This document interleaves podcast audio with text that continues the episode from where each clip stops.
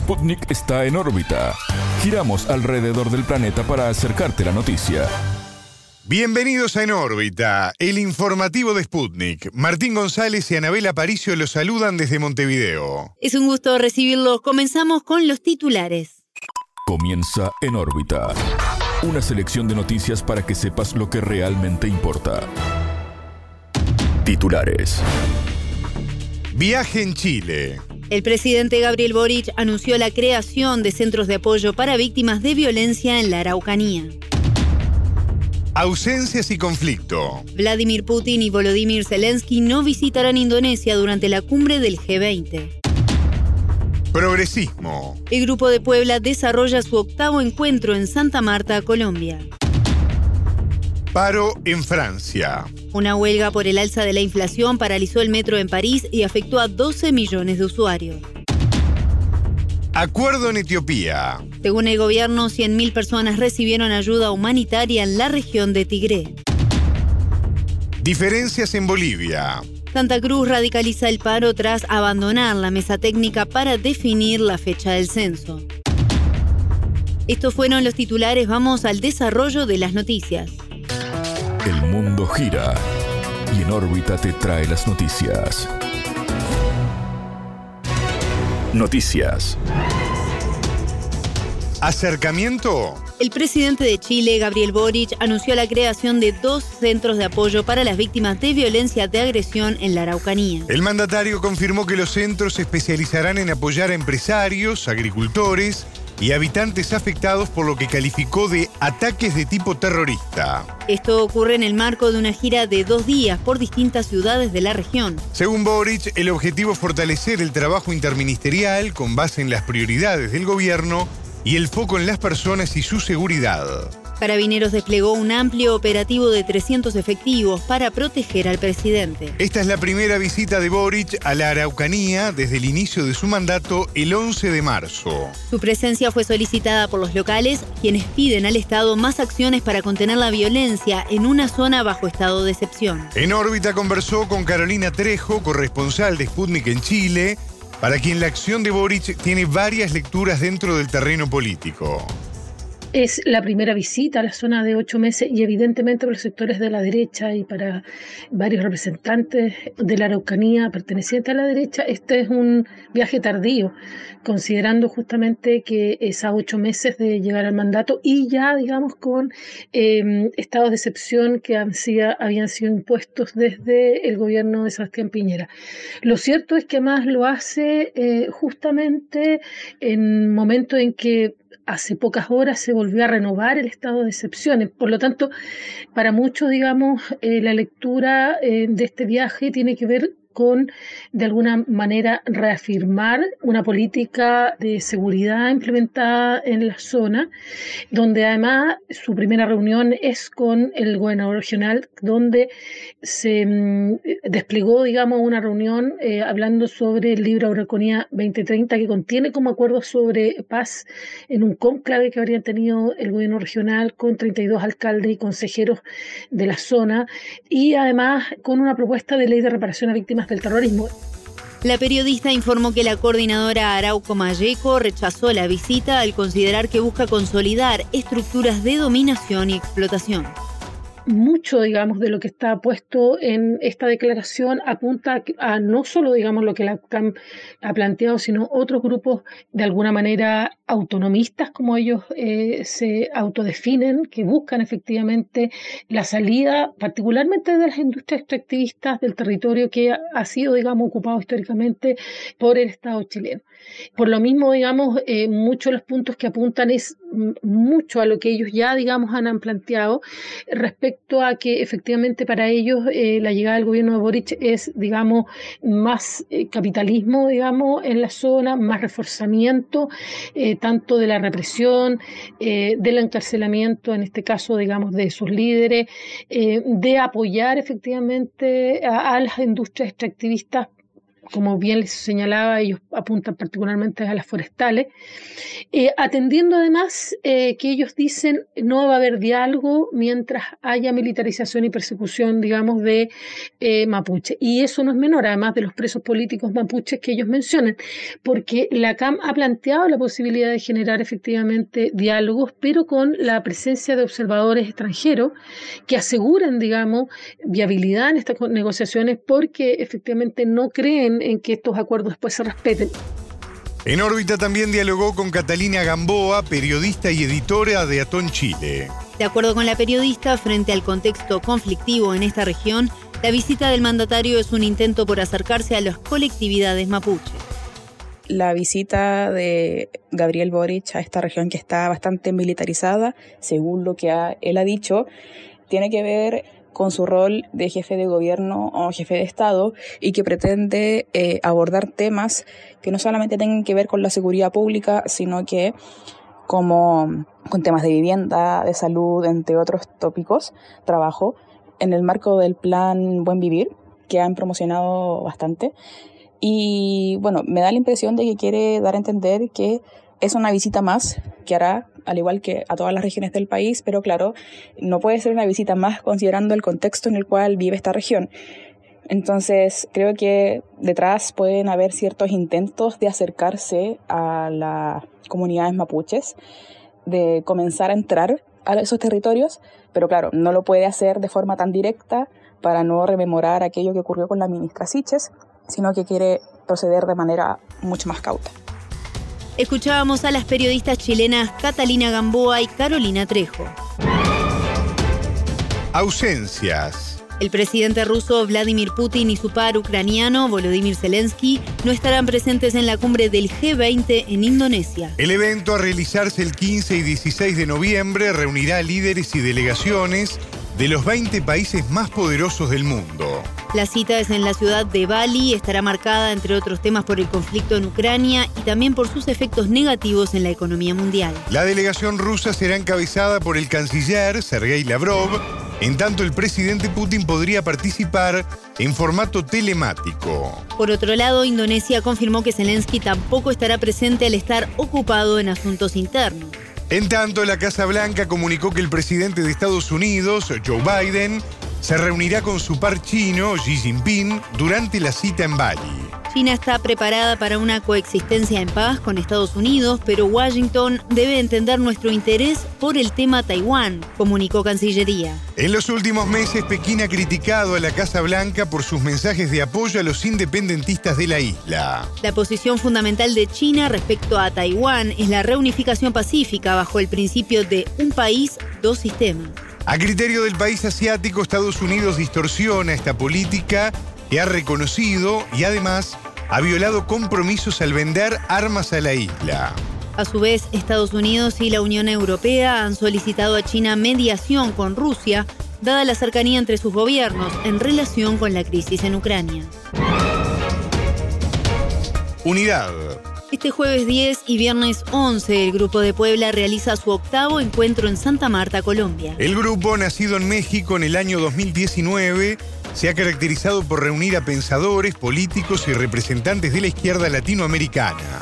En esta oportunidad, la ciudad colombiana recibió, entre otras personalidades, a la expresidenta brasileña Dilma Rousseff. Se sumaron el expresidente de Bolivia, Evo Morales, el expresidente dominicano, Leonel Fernández, y el exmandatario colombiano Ernesto Samper. En el marco del encuentro, Sputnik entrevistó al diputado chileno Marco Enríquez Ominami, uno de los fundadores del Grupo Puebla. Los participantes discutirán sobre el nuevo modelo de desarrollo que necesita la región según indicó el entrevistado. Además, abordarán la necesidad de organizarse para contrarrestar las políticas desarrolladas en el continente por parte de algunos gobiernos conservadores. Vamos a debatir de un modelo de desarrollo regional Vamos a debatir de la necesidad urgente de organizar la integración después del desastre que hizo la derecha. Cuando Bolsonaro se retiró de la CELAC o Piñera y Macri crearon ProSur tratando de eliminar UNASUR en una actitud muy ideológica que nosotros no compartimos. Vamos a tener una, una mesa de trabajo sobre el lawfare respecto al caso de Rafael Correa y Cristina Fernández de Kirchner. Vamos a tener eh, otra sesión de trabajo con una delegación china que ha decidido visitar el Grupo de Puebla. Vamos a tener una mesa de trabajo respecto de nuestras relaciones con la Unión Europea Vamos a tener un taller de coyuntura en que vamos a analizar la realidad de las decenas de países que componen la región. Tenemos un encuentro con 2.000 jóvenes en la noche de mañana del Estado del Magdalena. O sea, tenemos una intensa agenda, de, son sesiones de dos horas eh, y el título es Unida, unida, una región unida por el cambio, porque cuando nos fundamos teníamos un gobierno electo recién, que era México. Hoy son ocho. Ominami afirmó que el grupo tiene mucho para aportar al continente y también respondió a quienes lo critican por entender que se trata de una organización conspirativa varias cosas, que el Grupo de Puebla actúa de manera transparente, probablemente como muy pocos grupos en la región, somos de los más transparentes, está todo, todo nuestro encuentro la prensa ha sido invitada, no hay nada que, y aunque Vox y la extrema derecha continental intenta polemizar con nosotros, le ha ido mal. Hemos ganado elecciones con muchos de nuestros miembros, Lula, Alberto Fernández, Arce, etcétera, etcétera. Dicho esto, eh, yo atiendo que, que ellos vean como una amenaza a un grupo que como dijo, en algunos casos desde la ceniza renace. Intentaron, como dijo Lula, a él intentaron enterrarlo vivo, y en muchos gobiernos, Piñera, Macri, Bolsonaro, intentaron meter preso o a nuestros líderes, y no lo lograron, y no lo lograrán porque es probablemente uno de los grupos más transparentes y que más asume los debates difíciles de América Latina. Así que sí, entendemos que estamos en el ojo, en la mira de la extrema derecha, y leemos sus noticias. Claro que yo, yo en lo personal leo todos sus insultos sus provocaciones. El entrevistado se refirió a los motivos por los cuales se eligió Colombia como sede de este encuentro. En tal sentido, agregó que los pueblos dieron una señal clave al elegir gobiernos progresistas en Chile y en Colombia, otrora importantes aliados de Estados Unidos. Bueno, porque mire, los tres países más industrializados de la región por primera vez en la historia tienen valores progresistas, ¿no es cierto? Que son Brasil, México y Argentina. Pero también hay dos países que son los grandes, han sido siempre los grandes aliados de Estados Unidos, ¿no es cierto? Que son Chile y Colombia. Y no es, no es menor, ¿cómo decirlo bien? No es eh, irrelevante el que los pueblos hayan decidido que los dos mayores aliados de Estados Unidos elijan a líderes progresistas. Y nos parece importante constituirnos para aportar al debate, para expresarle a América Latina y Caribe que hay un, hay un grupo que está pensando en la integración democrática, la integración y el diálogo. Y ese grupo de pueblos, cuando nadie lo planteaba, sostenía que la, la, operación Guaidó en Venezuela era absurda. Yo no sé si usted vio el video de Macron con Maduro hace dos días en la COP27. Da cuenta del giro, ¿no? De Francia que reconocía a Guaidó presidente y el presidente diciéndole presidente a Maduro y proponiendo audiencia. O sea, quiere decir que el Grupo de Puebla ha actuado con sensatez, con madurez, incluso en la dificultad sostuvimos posiciones que no eran mayoritarias. Escuchábamos al diputado chileno Marco Enrique Sominami, uno de los fundadores del Grupo Puebla. Reclamo en Francia. Una huelga por el alza de la inflación paralizó el metro de París, afectando a unos 12 millones de usuarios. El servicio de 16 líneas fue interrumpido, salvo por dos de conducción robotizada. El paro es respaldado por los sindicatos de la RAT, empresa regional de transporte público, y por el sindicato Confederación General del Trabajo. Exigen aumentos salariales ante la inflación, el costo de vida, la crisis energética y mejoras de las condiciones de trabajo. En Francia el precio de la energía se disparó a cerca de 17,8%. La protesta llega previo a la presentación del proyecto sobre las jubilaciones del gobierno de Emmanuel Macron. El texto busca retrasar la edad jubilatoria de los 62 a los 65 años. Los sindicatos del transporte también denuncian la falta de contrataciones, lo cual provocó en los últimos meses retrasos en el servicio. En la mañana de este jueves 10 se formaron atascos en más de 330 kilómetros en la región parisina. Francia enfrenta una inflación del 7,1% y del 9,9% en el caso de los alimentos. El alza de la inflación y la crisis energética afectan en particular a potencias occidentales que aplicaron sanciones contra Rusia en el marco del conflicto con Ucrania.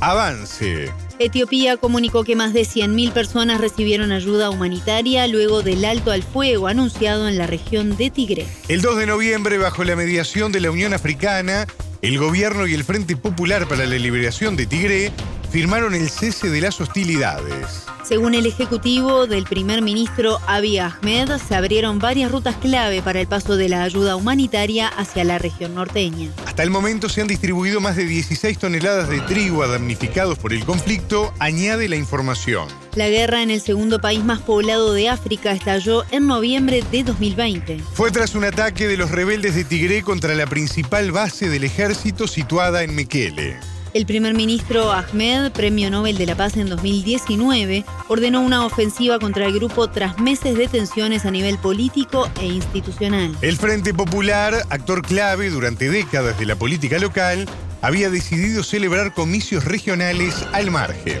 Los rebeldes han acusado a Ahmed de fomentar tensiones en contra del Tigré desde su llegada al poder en abril de 2018.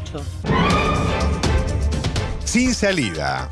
En Bolivia, el departamento de Santa Cruz radicaliza el paro tras su abandono de la mesa técnica para definir la fecha del censo poblacional. El gobernador Luis Fernando Camacho, opositor al gobierno de Luis Arce, acusó al mandatario de dilatar una solución para consensuar la fecha definitiva. Este paro, iniciado el 22 de octubre, provocó el aumento de precios y desabastecimiento de productos debido a los importantes bloqueos. La mesa técnica del censo, instalada desde el 5 de noviembre, la han formado representantes del Estado de ocho departamentos y también rectores de las universidades. Su tarea ha sido calcular la fecha más apta para realizar el relevamiento de la población y vivienda. Las autoridades cruceñas exigen que el censo se realice en 2023 y piden más recursos económicos dependientes de la realización del censo. Por su parte, el gobierno propone su realización para 2024 por motivos técnicos. El economista boliviano Mike Gemio explicó a Sputnik por qué este paro afecta al país sudamericano con una fuerza mayor al del año 2019. Y esa es una gran diferencia, ¿no? Con el cerco del, bueno, con el paro del 2019 ha habido mucha pasividad, si quieres, de, del área rural en Santa Cruz. Antes, ahora no, ahora la gente entiende de que si, si, es un paro, pues de pronto tiene que estar parado todo, ¿no? ¿no? Se mueven los que tienen plata y los que no tienen plata terminan escaseando o dejando de vivir al día. Entonces, tiene ciertas tónicas, ¿no? Diferentes del paro que estaba viviendo ahora Santa Cruz. Yo creo que un poco más complejo que el del 2019 y que, claro, está dejando a la clase media con muchos problemas y también de pronto algo de, de, escasez en muchos productos de la canasta familiar, dejando además el, el costo de vida a, a libre a la especulación. El Ministerio de Economía anunció que en los primeros 14 días de paro la medida dejó pérdidas estimadas en 500 millones de dólares. Asimismo, golpeará el mercado laboral, el comercio exterior, las recaudaciones tributarias y en la inflación, que este año aumentó 2,52%. Esa lógica que, habiendo estos estoqueamientos, bueno, eh, esta especulación en realidad, porque estoqueamiento sería una consecuencia, pueda haber ahora este contexto ya un tanto hasta inflacionario, ¿no? Porque claro, estás, estás eh, generando escasez de muchos productos y de pronto la reacción natural del mercado es incrementar los precios. Santa Cruz produce más del 70% del total de alimentos, según el Instituto Boliviano de Comercio Exterior, y de allí sale un 52% de las exportaciones. Nosotros tenemos una economía de 43 mil millones de dólares más o menos, ¿no? Mil millones ya es algo más del 0.5% del PIB, entonces estás ya uh, teniendo una afectación muy seria, ¿no? Ya estás ralentizando, así que la economía, aparte en el caso de Santa Cruz, el 30% de nuestra, de nuestra producción, ¿no? Lo que, las exportaciones fundamentalmente vienen de Santa Cruz, ¿no? El tercer producto con mayor relevancia en lo que tiene que ver en la generación de ingresos en Bolivia es la soya, ¿no? Y claro, teniendo como principal lugar de producción Santa Cruz. Entonces, es complejo, es complejo. O sea, desde, desde ya obviamente va a haber afectación a los números grandes, PIB, y te decíamos hace un rato, ¿no? El, el, contexto inflacionario también puede sufrir alguna variación, porque también tienes mucha producción de alimentos en Santa Cruz. Hasta junio el país tuvo un alza del 4,13% de su Producto Bruto Interno y se vaticinaba para finales de este año un crecimiento del 5,1%. Sin embargo, ante la actual situación, alcanzar esta cifra es muy difícil, según reconoció el Instituto Boliviano de Comercio Exterior. Hasta aquí en órbita. Pueden escucharnos a las 18 horas de México, 21 de Montevideo y a las 0 GMT por sputniknews.lat. En órbita.